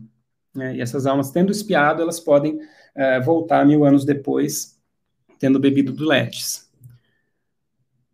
Bom, a gente não tem espaço aqui suficiente para o Virgílio expor uma teoria filosófica da alma, nem uma, uma teoria filosófica do, do, corpo ou da, da reencarnação. O que ele faz é colocar na boca do Anquises uma explicação de por que, que aquelas almas estão ali esperando do lado do, do Letes. E aí, quando a gente vê quem são as almas que, estão nessa, nessa lista, né, nessa fila, a gente passa a entender por que elas estão no, nos campos elíseos, já que aparentemente, pelo discurso do Anquises, elas estão purificadas já de sua, uh, do seu apego material e sofrimento e crimes, etc. E vão encarnar uh, para uma existência gloriosa, de alguma maneira, impoluta. Então, quem é que são as figuras que estão ali esperando? São as grandes figuras da história de Roma. Desde, aí ele vai mostrando, Silvio Albano, teu filho, postremo, gerado aqui mesmo, na Itália, né? De, de tua esposa Lavínia. Então ele nem conheceu a Lavínia ainda e o pai dele mostra para ele no inferno o filho dele que ainda vai nascer. Chamado Silvio. Depois, uh, reis de Alba Longa, Procas, Capes, Numitor, Silvio Enéas, Gábios, Nomento, Fidenas, uh, Rômulo, de Ilha nascido de Marte, de sangue, sangue de Assáraco, então Rômulo que vai fundar Roma. Uh, e aí ele, claro, né, explica um pouco mais quem é Rômulo. Hás de saber, caro filho, que sob os auspícios desse homem, Roma há de ser o império da terra, há de o império da terra alcançar e subir até os astros. Sete colinas a grande cidade incluirá nos seus muros, mãe de varões invencíveis, tal como a deidade do monte, de Berecinto, coroado de torres, percorre em seu carro as cidadelas da Frígia, vaidosa de ser mãe, mãe, mãe dos deuses, sem netos dignos e todos celículas de alto renome. Enfim, Rômulo, né, que vai ser a, a causa de toda a glória de Roma. Depois, este é o César, da estirpe, da estirpe de Iulo, né, seu filho. Esse é o Júlio. Sem faltar um que há de um dia exaltar-se até o polo celeste. Depois de morto, Júlio César vai ser divinizado e vai ser levado ao, aos céus como uma estrela. Né? Este aqui, sim, este mesmo é o herói prometido mil vezes, César Augusto, de origem divina, que o século de ouro restaurará nas campinas do reino do antigo Saturno.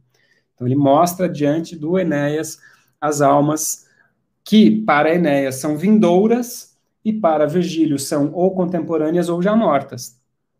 Rômulo, Júlio César, Augusto. Augusto está vivo, é o imperador sobre o qual Virgílio agora escreve, né, que vai ser responsável, ele de origem divina, porque sobrinho de César, que foi divinizado, e também porque uh, seu antepassado longínquo, Ascânio Iulo, é filho de Enéas, que é filho de Vênus, que por sua vez, uh, Enéas também filho de Anquises, esse que fala nesse momento, Anquises tem ascendência divina diretamente ligada a Júpiter em quatro, cinco gerações, então aqui estão as grandes almas do futuro, a grande profecia do futuro é essa fila de heróis e de figuras históricas e míticas que estão prestes a beber do rio uh, Letes. Depois ele apresenta os reis, primeiros reis de Roma, Numa, Pompílio, Tulo Potente, Anco, os reis tarquínios, etruscos, o Bruto, que acaba com a dinastia etrusca uh, e restaura o governo, na verdade, o fundador da República de Roma, no século VI a.C., depois os Décios, Camilo, os Drusos, Torquato, uh, os responsáveis pela Guerra Civil, né? aí ele menciona o sogro desce dos Alpes, dos altos de, Mon de Mônaco ativa, vindo em socorro do genro, amestrados adeptos do Oriente. Uh, esse genro é uh, o Pompeu, né? o que que, genro de, de Júlio César, e que uh, vai se engajar numa guerra civil contra ele.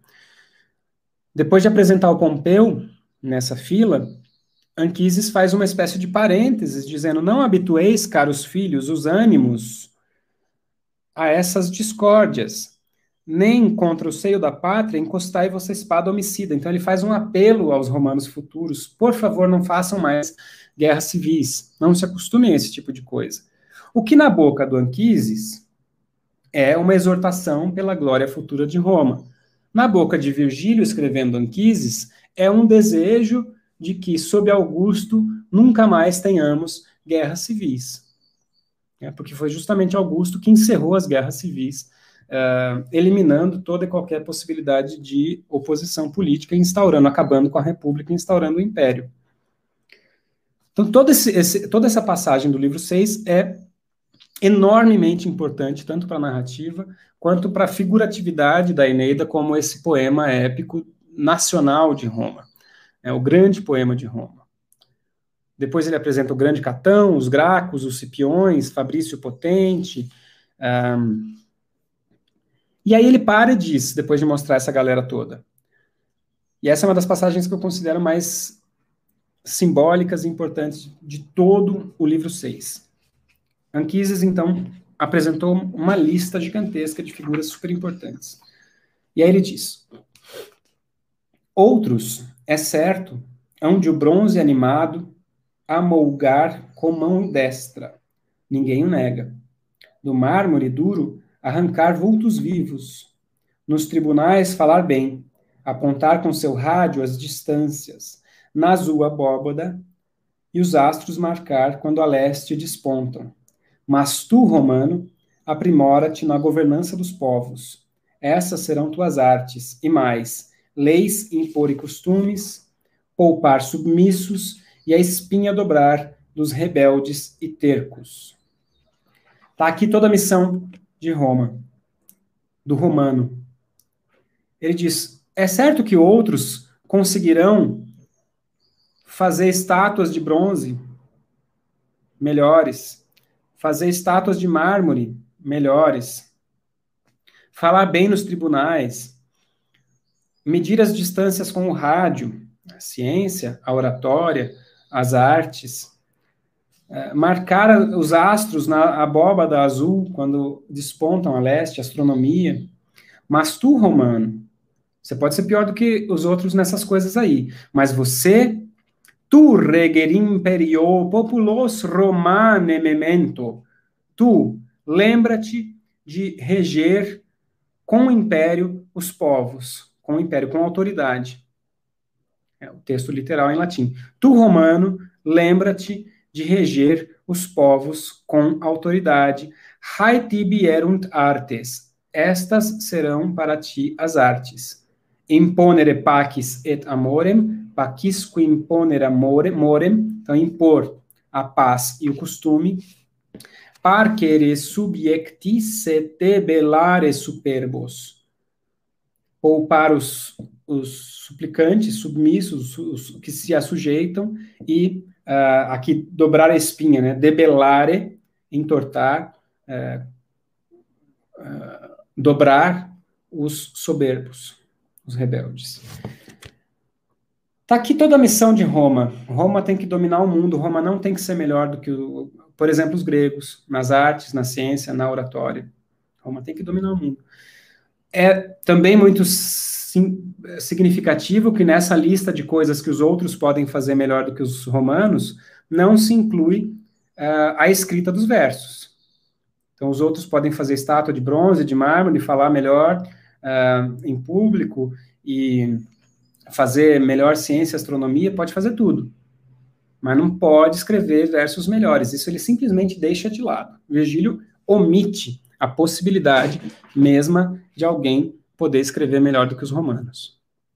Claro que isso porque ele, ele está escrevendo, uh, ele deseja estar escrevendo aqui uh, o maior poema épico de todos os tempos, superando Homero com um poema de 12 cantos, superando os 48 uh, eh, cantos da Ilíada e da Odisseia, juntando seis de cada lado, fazendo o poema máximo. Mas claro que aí, por conta da missão expressa de Roma, né, de ser a grande salvadora do mundo, o grande império de todos os tempos, a glória dele como poeta também é, se acresce né, e cresce. Depois desse, desse trecho, ele mostra Marcelo. Há dois Marcelos. O primeiro Marcelo, ele diz: Este, na frente dos seus cavaleiros, um dia há de a sorte mudar de Roma, às expensas dos penos, do galo rebelde. Terceiro espólio da guerra, há de ao templo levar de Quirino. Então, esse primeiro Marcelo é, obteve vitórias contra os cartagineses e os gauleses no século III a.C. O outro, segundo, um outro mancebo, que Enéas nota à distância, a par e passo do herói, é um adolescente. E ele pergunta quem é esse adolescente. A resposta de Anquises, ó, oh, não me falhes, meu filho, no luto dos teus descendentes, Sim, onde os fados trazê-lo até a vida, porém logo logo retirá-lo-ão deste mundo. Aquele outro moço não nomeado é o Marcelo, sobrinho de Augusto, que já tinha sido nomeado na figura do outro herói Marcelo, e que agora Anquises diz que a lista não traz só grandes heróis, mas traz também grande sofrimento, porque alguns deles, embora venham ao mundo, é, morrerão antes da sua glória. Então, aqui a gente tem a ideia de que o Marcelo, sobrinho de Augusto, que de fato morreu muito jovem, poderia ter sido o sucessor de Augusto. Né? Era, ele estava destinado a ser o sucessor de Augusto, mas ele é a última figura nessa lista apresentada por, por Anquises. Pobre menino, diz ele, no verso 883, outro Marcelo serás. Se chegas um dia a vencer o teu fado, outro Marcelo serás. Tu, Marcelo, seris. E ao terminar essa lista e falar tudo o que ele tinha que falar para o Enéas, que agora né, sabe que a, a missão dele é muito maior do que ele imaginava, eles terminam de percorrer os espaços no verso 886. Dessa maneira, os espaços percorrem dos campos aéreos, ilimitados, parando a toda hora e anotando o que viam.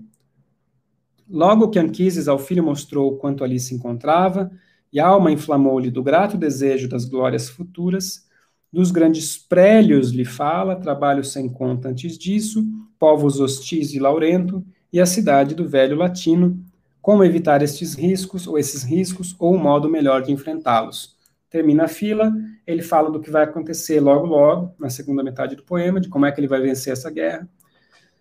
Uh, e acaba a narrativa, ele se despede de Anquises da seguinte maneira, e eu quero ler isso aqui com calma com vocês, porque essa é talvez uma das passagens mais enigmáticas e mais problemáticas para a crítica de todos os tempos.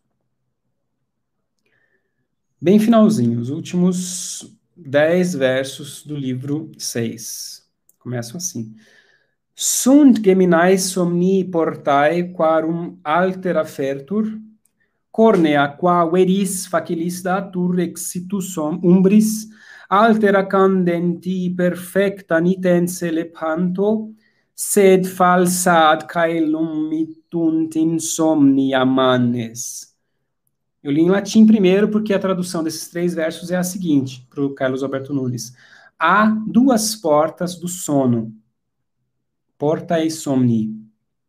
Uma é córnea, é feita de chifre. Por esta saída, fácil passagem, as sombras encontram dos sonhos verazes. Outra de cândido e puro marfim, de que os manes se servem para do céu enviar aparências em tudo enganosas. Eu vou voltar para o trecho latino, quatro versos. Sunt geminae somni portae quarum altera fertur, fertur cornea qual eris facilis datur exitus umbris. Então, há duas portas dos sonhos, gêmeas, das quais uma uh, é feita de chifre, córnea, pela qual veris umbris datur exitus facilis. Dá-se fácil saída às veris umbris, para sombras verdadeiras.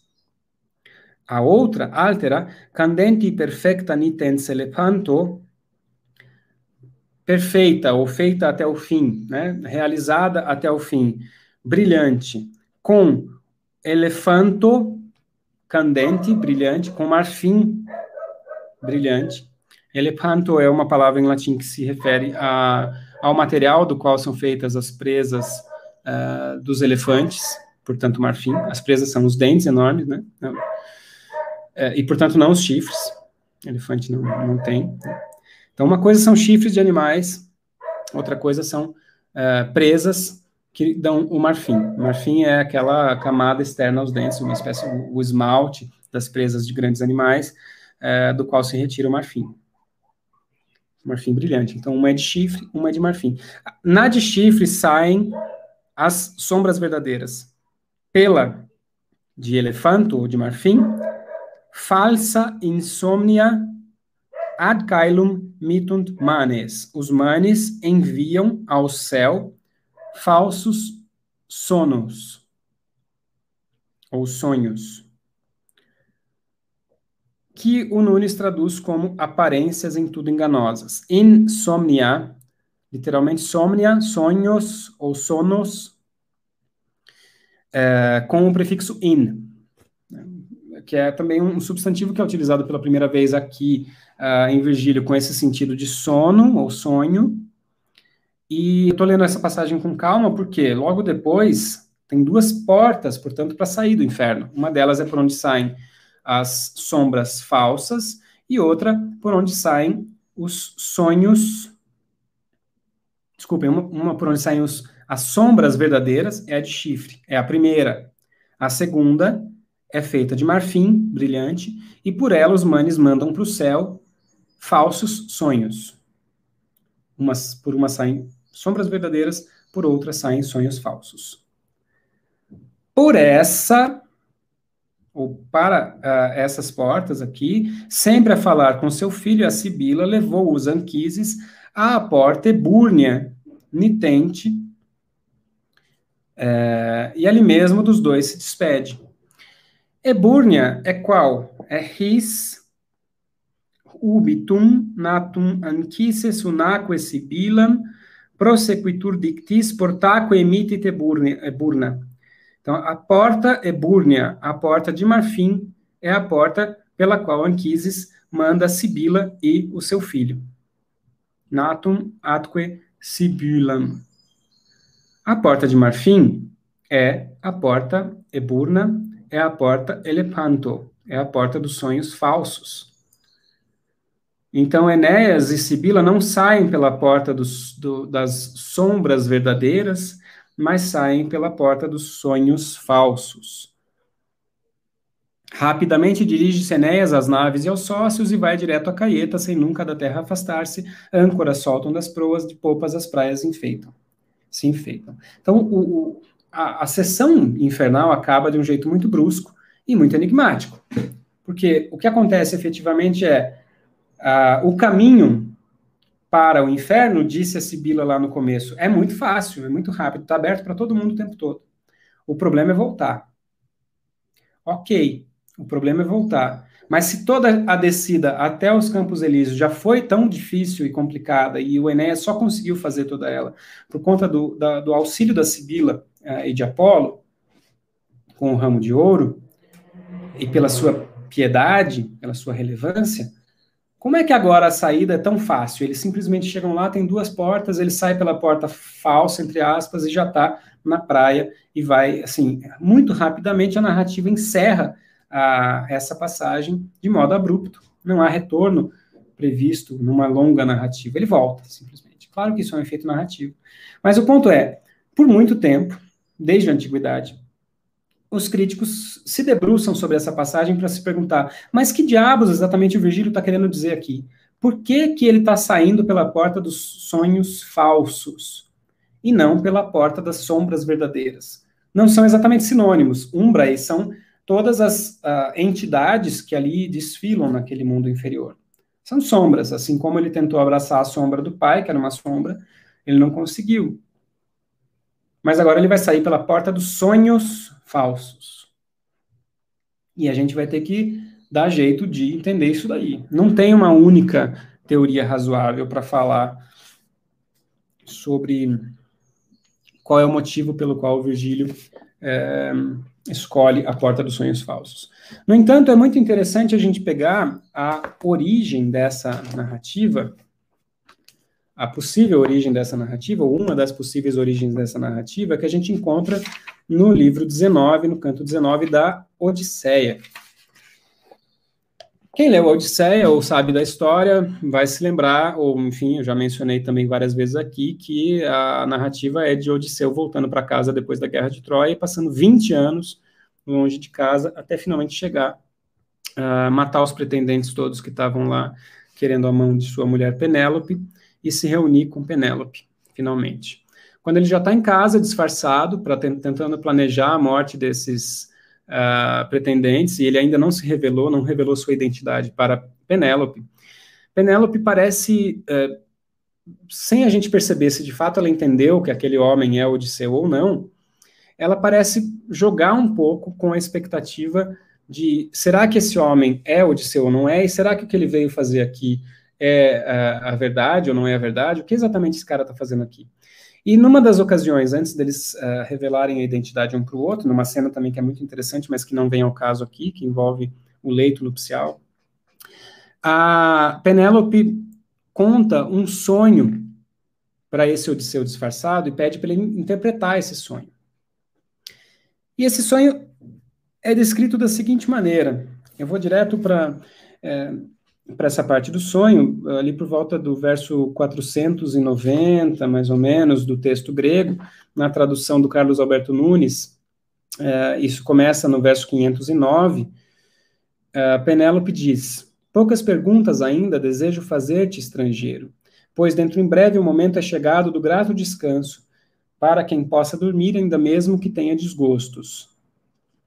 E aí ela quer fazer as perguntas porque ela diz: Olha, eu estou aqui, meu peito flutua, 524 na tradução do Nunes, entre opostos desígnios, o de ficar junto ao filho, a zelar pelos bens que possuímos, minha fazenda, as escravas da casa e o palácio magnífico, fiel sempre ao leito do esposo e acatando o conceito do povo, e o de seguir como esposa o mais nobre dos moços aquivos que me pretendem, aquele que dons mais preciosos trouxer-me. Então ela diz para Odisseu, fantasiado de estrangeiro, disfarçado, né, que ela está em dúvida se ela se mantém fiel e cuida do seu filho, ou se ela casa efetivamente, finalmente, com um dos pretendentes que estão há anos tentando uh, disputar sua mão em casamento. Essa dúvida, que até então não tinha aparentemente aparecido na, na narrativa da Odisseia, é, parece ser explicada no discurso da, Penélope pela narrativa do sonho que ela vai fazer depois. Verso 535, na tradução do Nunes. Mas presta agora atenção a este sonho, interpreta-lhe o senso. Duas dezenas de gansos aqui no palácio criamos, que da água o trigo retiram, dileto espetáculo a meus olhos. Vi que descia dos montes uma águia de bico recurvo, que a todos eles quebrou o pescoço, matando-os. Num monte, mortos ficaram na casa enquanto a águia para o éter retorna. Pus-me no sonho, no sonho a gemer e a chorar. As mulheres aquivas, de belas tranças ornadas, à volta de mim se postavam, pois me afligia bastante por ver os meus gansos sem vida. A águia, porém, retornando na trave mais alta se assenta, donde, com voz de mortal, procurava a aflição acalmar-me. Fica tranquila, Penélope, filha, de Icário famoso. Antecipada a verdade foi tudo, não sonho ilusório. Os pretendentes aqui são os gansos, eu próprio fui a águia. Mas ora sou teu marido, que a casa de novo retorna, para aprestar a eles todos um mísero e triste destino. Isso disse a águia no tempo em que o sono se foi agradável. Olho de novo ao redor do palácio, onde os gansos revejo, que pelos tanques o trigo bicavam, tal como era de uso. Finda aqui a narrativa do sonho da Penélope. O que me parece sensível é a narrativa é alegórica, os, uh, a resposta que a águia dá no sonho é que ela, a águia, é o Odisseu e que os gansos são os uh, pretendentes que estão comendo o trigo, portanto, acabando com a fortuna, a comida e tudo que tem o vinho na casa de Odisseu, porque eles ficam lá banqueteando todos os dias, e que essa águia chega e quebra o pescoço de todos esses gansos. E depois volta para o céu.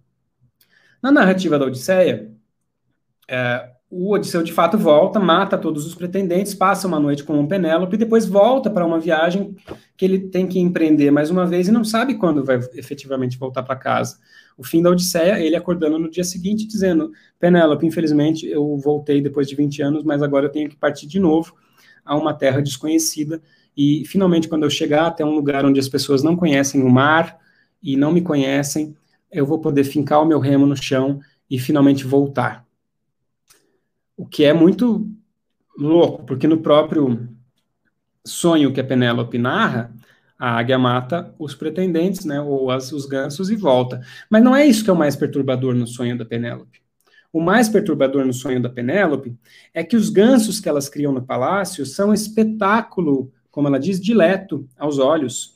E que no sonho ela geme e chora, e as mulheres aquivas, de tranças ornadas, postavam-se à minha volta, pois me afligia bastante por ver os meus gansos sem vida. Então, no sonho, ela lamenta e chora pela morte dos pretendentes. Ela se revolta com essa águia que vem e tira toda a beleza das coisas que ela gostava de ver todos os dias, o que é muito esquisito. Quando a águia fala, fica tranquila, porque o sonho é de verdade, não foi ilusório, eles são os gansos, eu sou a águia, eu sou seu marido, matei todo mundo, tá tudo certo. E ela termina de narrar a conversa da águia, ela diz que o sono agradável foi embora. E aí, quando ela estava acordada, ela olha ao redor do palácio e vê de novo os gansos, que pelos tanques o trigo bicavam, tal como era de uso, ou seja, os pretendentes ainda estavam lá. Odisseu, que está disfarçado, responde, dizendo: Nobre senhora, nenhuma razão se me antolha de o sonho interpretar por maneira diversa, uma vez que Odisseu disse o que, há de, o que se há de cumprir a total destruição de ameaça aos pretendentes, sem que nenhum fuja ao destino funesto. A leitura do Odisseu disfarçado é: o sonho está correto, acho que é verdade, o Odisseu vai chegar aqui. Ele desconsidera a parte do sonho em que uh, Penélope está triste. E a resposta de Penélope é que introduz a passagem que é o modelo de, de, de Virgílio para falar das portas do sonho na Eneida. Ela continua logo depois, na, no verso 560 da tradução, com a seguinte fala: Inexplicáveis de fato, estrangeiro, são todos os sonhos, faltos de senso, sem que se realize o que aos homens predizem. Então, os sonhos são inexplicáveis, não fazem sentido, e as coisas que eles predizem não se realizam. Duas espécies de portas existem, diz ela. Dos sonhos falazes, uma é de chifre composta, de puro marfim a segunda. Os sonhos, pois, que nos vêm através do marfim trabalhado, são aparência enganosa e nos falam de coisas vazias. Mas os que vêm através dos batentes de chifre polido, para os que os veem, verdade anunciam de coisas futuras. Então é a mesma construção, né? A porta de chifre é, traz sonhos de verdade, ou a verdade e a porta de marfim traz aparência enganosa, coisas vazias. E ela termina com: Mas não presumo que o sonho terrível me tenha chegado por esta porta, esta sendo a última da qual eu falei, ou seja, a de marfim. Ela fala primeiro da porta de chifre, depois da porta de marfim. Desculpem, ela fala primeiro da porta de chifre, depois da porta de marfim, e ao explicar, ela fala primeiro da porta de marfim e depois da porta de chifre. Então, é, os sonhos, pois, que vêm através do marfim trabalhado são aparência enganosa e nos falam de coisas vazias. É a primeira porta. A segunda porta, os que vêm através dos batentes de chifre polido, para os que os veem, verdade anunciam de coisas futuras. Então, o chifre seria a verdade. E ela diz: Não acho, não presumo que o sonho tenha chegado por esta porta. De mais agradável me fora e a meu filho. Ela acha que o sonho veio pela porta dos sonhos falsos, pela porta de marfim. Por qual motivo ela acha, por qual motivo ela se alegra durante o sonho, por qual motivo ela parece não acreditar na profecia de que Odisseu está lá para e chegará para matar todos os seus pretendentes, uh, pouco importa na medida em que a gente não tem como efetivamente desnudar a intenção de Penélope ao dizer essas coisas. Ela pode estar dizendo, acreditando que aquele diante dela é um Odisseu, é, não é um Odisseu, é apenas um estrangeiro, e ela pode estar externando a sua falta de esperança de que Odisseu realmente volte, porque ela está realmente há 20 anos esperando, está sofrendo. É, mas ela pode também ter percebido que aquele Odisseu que está diante dela é o Odisseu, que aquele estrangeiro disfarçado é o Odisseu e desafiando esse Odisseu a se revelar ao dizer eu acho que esse sonho é falso. Tem várias explicações. O ponto principal é que o sonho de Penélope é ambíguo, pelo menos no modo como ela narra. Ao invés de mostrar uma, uma, uma vontade de encontrar essa águia que vai matar os pretendentes, ela se, se lamenta e sofre pelas, pelas, pelos gansos destroçados pela águia, que é o Odisseu. E na hora de interpretar o sonho, ela acha que ele é falso, que ele veio pela porta de marfim. Tudo isso como base da, do final do livro 6 da Eneida, nos leva a um elenco de possíveis interpretações que já apareceram na crítica especializada. E eu vou falar umas três ou quatro, não vou escolher a minha, porque meio que não tem como.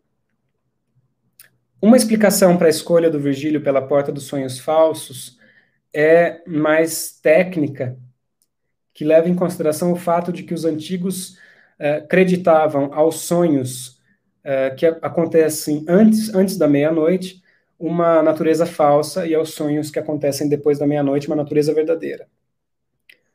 Então teria alguma coisa a ver com os estágios do sonho dentro de uma noite de sono. E aí eles tentam dizer, olha, pelo que se pode calcular do período de tempo que Enéas passou no inferno, então eles saíram antes da meia-noite, é por isso que eles saem pela porta dos sonhos falsos.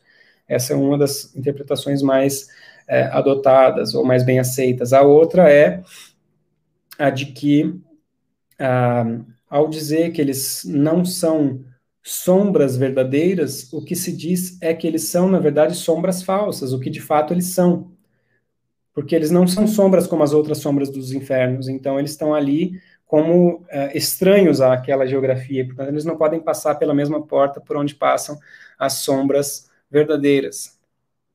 Eles são apenas imagens falsas do ponto de vista de quem está no inferno.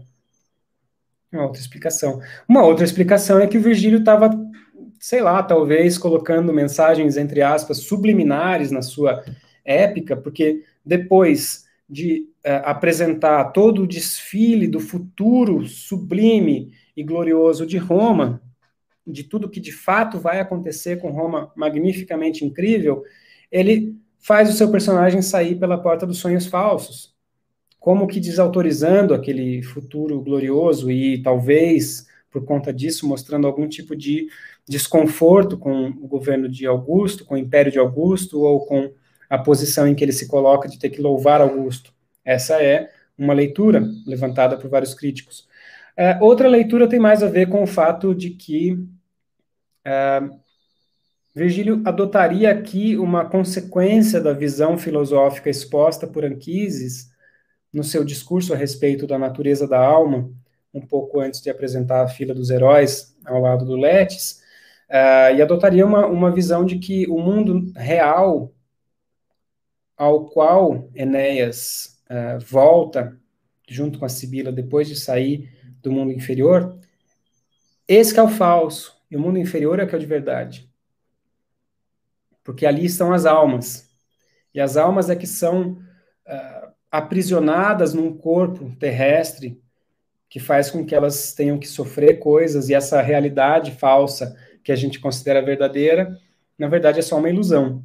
Daí a gente teria uma, uma leitura bastante platônica da relação entre é, mundo real e mundo das ideias, ou alma e corpo, e assim por diante. Então são várias leituras possíveis, o que fica de fato é uma quase impossibilidade de decidir qual dessas leituras explica o fato de que Enéas sai pela porta dos sonhos falsos. Tem uma outra leitura que é interessante, que tem a ver com o fato de que se a descida para o inferno era tão demorada e difícil, uma saída rápida seria uma saída pela porta falsa. Enfim, né, os críticos eh, defendem com mais ou menos argumentos e vigor e precisão filo filológica uma ou outra uh, das leituras. Eu, eu não sei muito bem qual, qual eu gosto mais, eu acho que uh, me parece que qualquer que seja a intenção original do Virgílio, o que a gente tem aqui é um momento de hesitação, é um momento de enigma, é um momento em que o poema, é, exatamente na sua metade, no final do livro 6, na virada da Odisseia para a Ilíada, dentro do Virgílio, na chegada de Enéas uh, na Itália, e no início da metade iliádica, que vai culminar com a sua vitória e, portanto, o estabelecimento dos troianos no Lácio, uh, de repente ele tem que passar pela porta dos sonhos falsos. Se tem uma coisa que é de quebrar a cabeça, uma coisa que fica como algo muito misterioso e, e, e complexo no poema talvez seja exatamente esse centro, esse núcleo. O que exatamente está acontecendo aqui? A gente pode pensar na natureza da representação. Né? Sair pela, pela porta dos sonhos falsos significa também dizer uh, que essas figuras são figuras criadas, são figuras representadas pela arte, pela literatura, são figuras mimetizadas, imitadas e não reais. Enfim, há uma série de possibilidades. A possibilidade da leitura subversiva é essa de que uh, Virgílio estaria de alguma maneira descontente com, com a sua imposição de narrar a, glória de Augusto, ela se sustenta com base, se a gente for uh, parar para tentar defender essa posição, ela também se sustenta com base em outros indícios constantes ao longo de todo o poema épico uh, da Eneida, uh, que mostrariam aí algumas pequenas dicas de que talvez o Virgílio não fosse tão augustano assim. Essa não é uma leitura muito canônica ou muito hegemônica, mas ela é uma leitura forte. Tem muita gente que faz uma leitura é, anti-imperialista, ou, no mínimo, um pouco crítica é, de Augusto e da própria figura do Enéas, ou da própria figura da Glória de Roma, é, ao longo da, da Eneida. O próprio fato de que a Eneida continua subsistindo como aquilo que o Eliot chamou de o clássico de toda a Europa, numa das suas uh, palestras mais famosas, uh, e o fato dele continuar sendo uh, o, o, maior poema épico da tradição literária romana e um poema de monumento a Augusto e ao Império Augustano, e ao mesmo tempo manter nele mesmo toda essa é, ambiguidade e essa dificuldade de decidir efetivamente a sua natureza do ponto de vista exegético, o que, que a gente vai tirar como interpretação final única? Não se sabe. Enéas é um herói piedoso, magnífico, maravilhoso, ou ele é uma figura cheia de falhas e cheia de inconstância, dificuldade e sofrimento, e que é muito mais uma, um veículo uh, para levar a nova Troia e a sua descendência para onde vai ser fundada Roma, e é, portanto, um joguete dos fados. Né? Ele é essas duas coisas. E aí, quando a gente chegar no livro 12, no finalzinho do livro 12, que encerra o poema, talvez seja mais fácil entender essa ambiguidade na natureza do poema e do seu protagonista. Então, encerro por aqui essa leitura do livro 6, esperando que ela seja de alguma utilidade para vocês.